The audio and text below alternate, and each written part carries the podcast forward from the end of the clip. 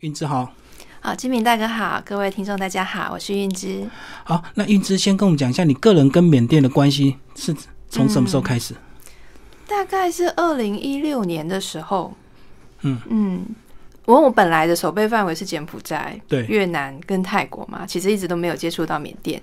那那个时候就有朋友，诶、有一家专门做公标案的公司，这样嗯就问我说，能不能呃去缅甸做一个田野调查？嗯嗯，就是去调查他们的节庆跟相关的工艺品，可以拿回来台湾做展览。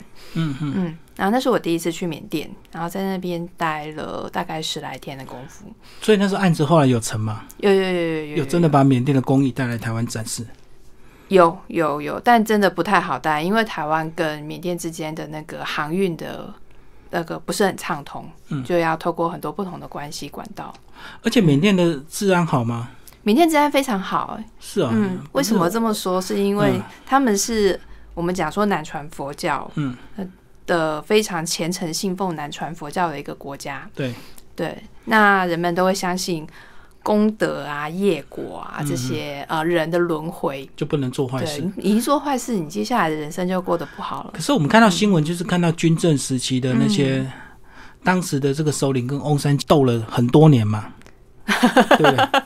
呃，对，把翁山书记软禁在他的那个对啊，所以我们就觉得说，哇，他是不是是一个嗯这个威权统治的国家？他是他是威权统治的国家，不过呃前几年就是翁山书记他上台之后，透过一个看似民民主的选举上台之后，看起来好像缅甸就正式进入所谓的民主时代，但其实我们我们知道内情就晓得，它背后最大的操作力量其实还是军政府。哦，我懂。嗯他虽然是上台了，可是背后还是有一些传统的势力在，对对对对，那个是非常坚实的一个政治权力的结构，那个没有办法去颠覆。那再加上缅缅甸，它其实不是所谓大一统的国家，嗯，它是有七个自治邦，嗯，然后七个省。就是一个类似邦联的一个状态，嗯然后有这么多对各玩各的，然后各有自己不同的文化，所以军政府它能够强力控制的范围其实并不是太大。而且它的族群好像也是蛮复原、复杂多元复？杂，对，一百三十五个民族，嗯，你可以想象得到这么多民族在一哦，它是中南半岛最大的国家，然后在一片这么大的土地上面生活，然后自古以来各个族群不彼此不断的呃征战啊，然后有冲突、矛盾等等，所以我们常常会听到说缅甸的哪里哪里哦，又有那个战火又爆发了，嗯或者是哪里哪里又列入军管了，所以就一直听起来好像缅甸是一个很不安全的国家。是啊，是啊。嗯，对，但其实没有这么严重啊。那他们最大的财源是观光吗？哦，不是，因为缅甸的观光它是呃循序循序渐进的在开放的。一九九零年代的时候是开放欧洲的游客进去，嗯，那只能够到达军政府开放的某几个观光点，就不能自由行就，不能自由不能自由行动。嗯。然后如果是国际记者在里面去采访还是什么，他还会发生一些呃可能会被消失嗯，的情况。我可能他报道了什么东西，这样。对对对，会有比较敏感的，他就会被那个，嗯，那后来就是慢慢慢慢，现在开放到就是我们有讲说所谓安全区的四个大点，仰光，仰光是所有的飞机进出最密集的一座城市嘛，然后接下来就是飞曼德勒，然后再来到蒲甘，蒲甘是他们啊。呃世界文化遗产去年列入世界文化遗产的最大的一个观光区，然后再来飞东芝，东芝在善邦，所以变成四个点绕一圈，是我们讲说安全区的一个旅游的最常走的路径。嗯嗯嗯可这样讲，它呃观光因为相对还没有那么发达，所以它的消费水平是不是也比较低？对，比较低。不过因为最近这，尤其最近这三四年啊，他们的。我们讲说，可能类似改革开放的那个概念，就是慢慢的变成一个经济贸易自由的状态的时候，他们那个物价腾飞，就是过一段时间就翻倍、翻倍又翻倍。就涨很快。对，涨得很快，尤其在仰光，那个已经是跟国际大都会的水平不相上下。有没有人呃开发商去那边炒地皮啊？有多了，嗯对啊，像前几年我们在讨论缅甸的时候，就常常会有身边的朋友是台商啦，或者其他国家的商人，他们就会说，其实现在最重要的就是去缅甸把地皮抢下来，嗯嗯就先卡位就对，对，先卡位，然后等到在去年的时候，我们在谈起这个问题，人家就跟我说，插旗子都插完了啦，现在已经太晚了。哦，我懂，我懂，因为大块好的地皮都已经被抢光了，都呃不只是地皮，还有产业的这个缺口。嗯，所以各个国家的大企业其实都去那边想办法，赶快赶快去那边插旗子。嗯，它现在有哪些产业是台商有过去已经在那边开发的？台商目前台商我比较少听到，哎，嗯，呃，旅游观光产业是有的，我知道。然后再来，所以我们讲南进政策没有含到缅甸吗？有含。但是很有趣的是，不知道为什么这个部分比较没有这么的明显，不像越南跟印尼，对，可能改革开放还不够，大家不太敢进去吧。大家的担心还是担心还是会有啦，对啊，尤其因为呃，一九八零年代有很多缅缅甸华人他们逃到台湾来嘛，嗯，所以台湾的社会一直都对缅甸有一种不知道什么时候又会回到那个时期。对对，独尊免族的呃，其他族裔就被排挤的现象，排华的那种效果，类似。嗯嗯，对啊，其实如果他的那个军政时期没有真的彻底开放之后，其实很多人也不太敢啊。对啊，因为军人随时可以跟你干嘛？没错没错，就是大家在讨论到缅甸的时候，大家都知道哦，缅甸有产石油啦，产玉石啦，产红宝石啦。那个整个天然的资源都非常的丰富，甚至你看它已经封闭这么久一段时间，他们的内需市场是完全可以自给自足的，因为它的这个呃基呃本身的矿场这么的丰富，所以其实大家都会觉得，如果可以去那边利用他们的天然资源去做开发的话，那自己的这个生产的成本就可以降低很多，加上那边的人工比较便宜，嗯嗯，对，很多人都会做这样的一个梦。是对，可是，一想到他们的政治跟法律的状况，就打退堂鼓。他们那个边界有没有哪一些冲突啊？边界冲突目前最严重的，也就是大家最常听到的，就是现在若开邦那边，呃，罗兴亚人的事件。嗯，那若开其实。它有点复杂，因为过去那个地方它不是所谓缅族人的既有领土，嗯嗯，是一直到他们最后一个王朝，缅族的最后一个王朝贡榜王朝的时候，做呃他们开始扩张他们的控制范围，一路扩张到啊像印度的阿萨姆邦。嗯，对，印印印度半岛的东北部这一块，然后还有现在我们看到中南半岛的西南方，包括若开这个地方。若开这个地方以前其实是另外一个王国，叫做阿拉干。嗯嗯，那也是一个文化跟艺术非常是发展的呃高度非常高的一个区域，所以其实过去跟缅族。我们讲说缅甸的这个势力范围其实并没有太直接的关系，因为中间隔着一道山脉。嗯，对。可是，在他们大扩张的时期，就也把这个阿拉干拿下来，成为他们呃控制的范围之内。那最之所以后来变成缅甸的一部分，正式变成缅甸的一部分，其实跟英国殖民有关系。嗯，因为英国先吃下了印度半岛嘛。对对，那英属印度，然后印。英国就一直很希望可以借到缅甸去吃中国大后方的内需市场，嗯嗯，就是我们讲说西南连道这一段，结果他们就花了六十几年的时间把缅甸打下来，那当然就直接导致缅甸最后一个王朝就覆灭，然后进入英国殖民时代。那也是进入英国殖民时代之后，若开这个地方才正式成为缅甸的一个行政区。嗯嗯。所以其实这一切都是英国人开始的。那那一段时期呢，就有很多的印度东北地区的人士，也就是我们讲说现在的罗罗兴亚人，他们就在这两百年左右的时间，陆陆续续搬到若开这地方居住。嗯嗯嗯。那可是他们真的的确是外来人口，没有错。对对，那现在就产生了这种，有人说是佛教徒跟。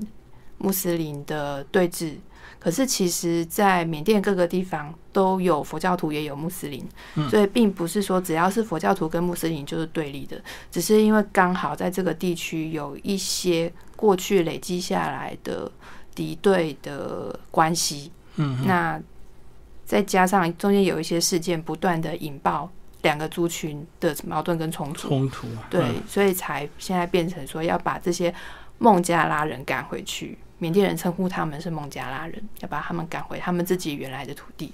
嗯嗯嗯嗯，但是他一定不会愿意，对不对？因为他们已经来了一两百年。对啊，嗯，就这也是他们的家园，而且其实已经离开孟加拉这么久了，那个地方已经也没有他们的空间可以回去，回去他们也不是那边的人了，是啊，所以现在就是一个难民的状态。嗯嗯。在国际间。好，接下来我们来讲这个呃，今天要聊的这个建筑跟工艺。好，缅甸的建筑它很有趣，就是为什么有趣？是因为人他们不太重视人活着的时候，他们在乎的是你唯一能够去做的就是累积你的功德。嗯对，那你之后的轮回可以慢慢慢慢的越来越靠近成佛。那不是跟印度人很像吗？对，跟就是佛教徒的概念，嗯就是要最终的目的是成佛，对要悟道。那如何去累积自己的智慧，然后累积善善念等等等这些事情？那既然活着这一世不重要，所以住的房子不用盖太好。嗯所以大家都是住在那个茅屋啊、草屋啊、竹片搭的那些编织成壁板的那种很简单的房子里。可是呢，他们会把这一生当中所赚的所有的钱财，嗯，他们考虑的不是说我今天我要吃多好、过多好的物质生活，而是我今天有这么多，那我就这么多，我都拿去布施啊，对，布施给呃，我们讲说供养，供养佛法生三宝。那呃，每天都要去布施给呃僧侣出来托钵的僧侣，这是一定要的。嗯然后捐钱到寺庙里，然后以及最重要最重要的是捐钱去盖佛塔。嗯所以我们会看到那个缅甸的佛塔都非常的高耸，然后有很多上面都铺满了呃金光闪闪的这种金箔。嗯嗯，嗯，就贴金啊，对对，贴金。然后呃，最有代表性的就是仰光的大金塔。嗯，我们讲说缅甸有三个圣地是所有缅甸人一辈子一定要去的，一个就是仰仰光大金塔，嗯，一个是要去曼德勒去呃朝拜大金佛，嗯嗯，那还有一个叫大金石。一个大石头，然后在悬崖上面不会掉下来。那个大金石也是整个大石头全部贴满了金箔。嗯嗯嗯，所以就是大金塔、大金佛跟大金石是，如果你坐有机会在那边坐公车，或者是去店里头吃东西，你就会看到大家的那个墙上都会，明信片或海报，对对对，都有嗯都有，对，那是他们心灵的一个寄托。那好，这个大金塔的部分，除了看到它很高耸入云的这个巍峨的亮体之外，最有趣的是它顶上有一个圣伞。因为他们靠呃相信建筑跟人是一样的，头的地方靠近天的地方是最神圣的，那最低贱的就是脚靠近地面的地方。好，那这最神圣的地方要做什么东西呢？就去雕雕琢非常华丽的呃金属黄金打造的一个伞顶，嗯然后挂在这个塔尖上面。那当然，它在现场我们看到那个塔的尖顶是非常非常高，我们不可能看到那个圣伞里面有什么。但它旁边有一座博物馆，去说明一九九零年代他们在重修大金塔的时候，这个圣伞是怎么做的。然后就会发现，哇，那个七十六克拉的大钻石是中间最重要的那个部分，然后围着这个大钻石是来自全国各个家庭所呃贡献的所有的金银财宝。嗯，大部分都是首饰、耳环啦、胸针啦，然后手环啊、项链啊，挂的满满的。就挂在伞的周围，对，挂在那个伞骨架的上上面，满满的。然后他们在想办法把这个圣伞挂到这个塔上面。嗯嗯，对，所以可以看到，它是集结了整个缅甸众人之力去成就的一个信仰的中心。这样一定很多国外游客坐坐站在下面等，看那个珠宝 会不会掉下来？还可以捡，就对了。呃，有真的有很多游客在下面，但没有没有在等那个珠宝掉下来啦，嗯嗯就是在下面去感受所有人在下面去朝拜、去呃祈祷的那种信仰的力量。所以他们几乎都把他赚的钱都供奉给这个呃佛宗教了，对，就是呃，就为了来世就对了。嗯对，因为他们认为万物的存有是不断在轮回的嘛，所以你如何去让下辈子过得更好，或者是想办法能够度脱成佛。哦，嗯所以难怪你说他们累积治安会好，就是因为他们的信仰很坚定。对啊，那如果你做坏事的话，嗯，你不是说这辈子报不报的问题，那就是恶果啊。对对对，就是、嗯就算你现在做坏事没有人看到，你也会担心下辈子会有报应，所以你就不敢做坏事。而且他们呃学习佛法是在生活中时时刻刻都在听关于佛陀的啊本我们讲本身经，就是佛陀他成佛之前的故事，就是他怎么行善，然后怎么样去照顾贫苦的人士等等等。嗯嗯嗯，对啊，好，接下来我们来讲公益。嗯，工艺哦，好，我今天带带到现场的是缅甸的国宝，嗯，这是缅甸代表性的工艺，叫做缅甸漆器。那缅甸是一个盛产漆树的地方。那漆是一种很有趣的东西，它可以耐热、耐酸、耐碱。嗯，所以呢，在缅甸就大量应用在各式各样的石器跟器呃木材或竹材的这个保护上面。那漆这个东西，我就说它是非常磨耐性的一种工艺品。那像我手中的这一个宝盒，它需要呃大概上至少十六层的漆，十六遍，十六对十六十六遍的漆。嗯那这十六遍一每一遍都要阴干至少七天，嗯，要看天气。如果说天气冷的话，就会干的更慢。所以每一个漆器都是，我们都说都是工艺师他用生命去浇浇铸出来的，因为要历经很漫长的制作期，而且上漆其实漆是有毒，有一点毒性或哦致敏性的。对，那呃，我自己摸就是呃做漆的工艺品，我是没有过敏的问题，但其实很多人哦，会有，很多人会，对，很多人会过敏。嗯那习惯这个东西就还好，那不习惯的人就要去承受那样的痛苦。那上的时候是一定是徒手去上，嗯，没有办法有用其他的工具，对，全部是用手指。哦，是怕那个刷子有刷完会粘上去。呃，一方面也是，二方面是用手是最方便的。嗯嗯，嗯，那嗯，而且我知道它都是要阴干嘛，对不对？对，要不能放到太阳，到。太阳晒会龟裂。对对，不能晒太阳，它要放到那个地下室去阴干，嗯，然后等它干了一层之后拿出来，然后打磨之后再上第二层，然后再打磨再上第三层，然后最后才是装饰。装饰也是用非常细的工具去一道一道把花纹刻出来。嗯金米大哥可以摸摸看，我来看看，对，很光滑。感受到它那个手感，看起来它的那个花纹非常的致密跟华丽哦，可是你摸下去是很温润的。是，大家可以看到这嗯个花纹，哇，全部都是手工的。对，全部手工，而且只要一刀，可以可以可以，一刀磕错就没有办法救了，就要磨磨掉。我来嗯我来，因为因为它很它很密，很密实。对，嗯密实。所以这个是他们随处都买得到的工艺品吗？对，就日常在用的东西。我应该有一定的价位吧？因为嗯手续这么繁复。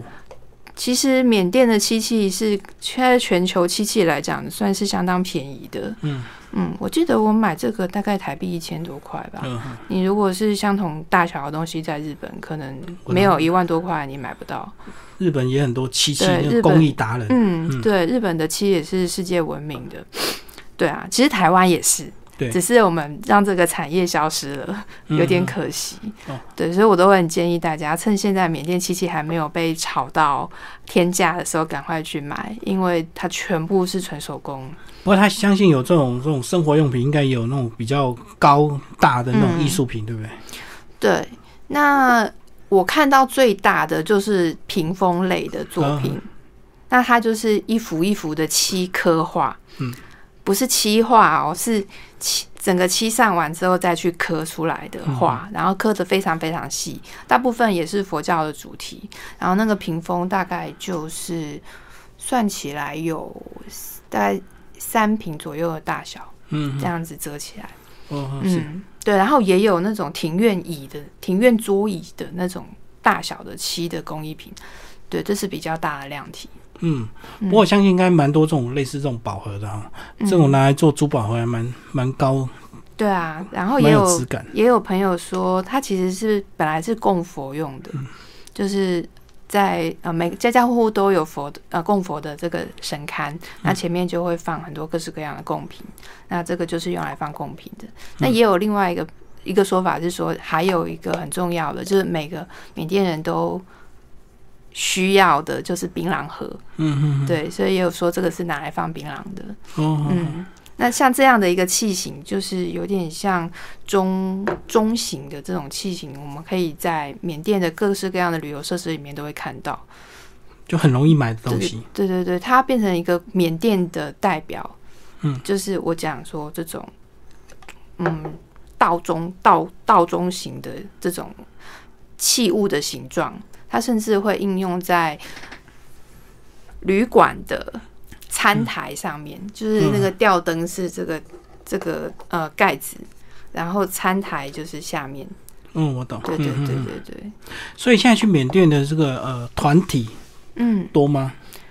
相形之下是比较冷门的路线。对啊，好像嗯东南亚还是以泰国、越南为大宗嘛。对对对，尤其这几年泰呃越南是最多的，嗯嗯，嗯，大家都比较多去越南啊。一方面是大家对越南也比较了解，是对，然后再来去缅甸比较少人的一个原因是，呃，它的成本比较高。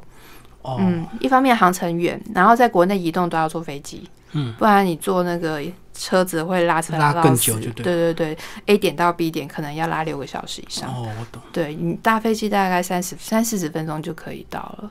哦，难怪他嗯的团比较少。它的团少，然后再来二方面是，呃，因为它开发的比较晚，嗯所以它的观光建设并没有这么的成熟跟发达。嗯，我懂，这样相对就是要一些旅游比较深度旅游的人才会想去这种地方，因为整个东南亚你都去过了，嗯你才会想去就。想说它很神秘，那来挑战看看。但是我真的嗯非常非常推荐大家赶快去。嗯，对，因为它我们一方面讲说它的原生态啦，二方面它的这个气候跟东南亚其他国家不太一样，嗯它有很强烈的那个大陆型气候。嗯。呃，在那边，那我们是海，我们在台湾是海岛型气候，所以比较少看到大陆型气候的景观。嗯，呃，我印象最深就是我们那个时候去，每天都赶早，大概五六点就要起床。嗯，一方面是交通移动要移动很很很久，对，所以要很早起床；二方面是它的日出真的太美了。嗯，因为大陆型气候的一个特色就是日夜温差非常的大，是，对。那晚上很冷的时候呢，那个地面会结霜。嗯嗯，当早上太阳开始出来，温度开始往上走的时候，地面跟呃所有的水的平面就会开始有雾气往上升。嗯，慢慢蒸发对，慢慢蒸上来。嗯当然水是最快的，所以当我们远远看伊洛瓦底江，他们的母亲母亲之河伊洛瓦底江在平原上蜿蜒而过，那一条银色的丝带上面就有一层蒸腾的雾气缓缓的上来，在金色的晨曦之下，它形成一层一层如梦似幻的。画面，这是在在其他地方永远看不到的。所以要趁现在人少，赶快去。对，要趁人少赶快去，因为雾雾气这种东西，当呃城市建设越来越多的时候，它就会变少。嗯嗯，像我以前住在林口，林口也是我们讲说是雾都，雾都啊对雾所林口台地。可是当现在已经都变成住宅区，然后高楼大厦林立的时候，那个雾气就已经少很多，你也没有办法看到这么美丽的景观。这么美丽的清晨就对。对对对对对，以前是有整片都是森林嘛，现在就都没有了，所以很推荐大家如果有机会，呃，未来解封就赶快把握第一时间冲缅甸。嗯嗯，不过因为它这个相对游客少，可能开发的路线也比较少，所以可能、嗯呃不太可能能够等到那种大众路线或大众价钱的哦，还需要很长一段时间。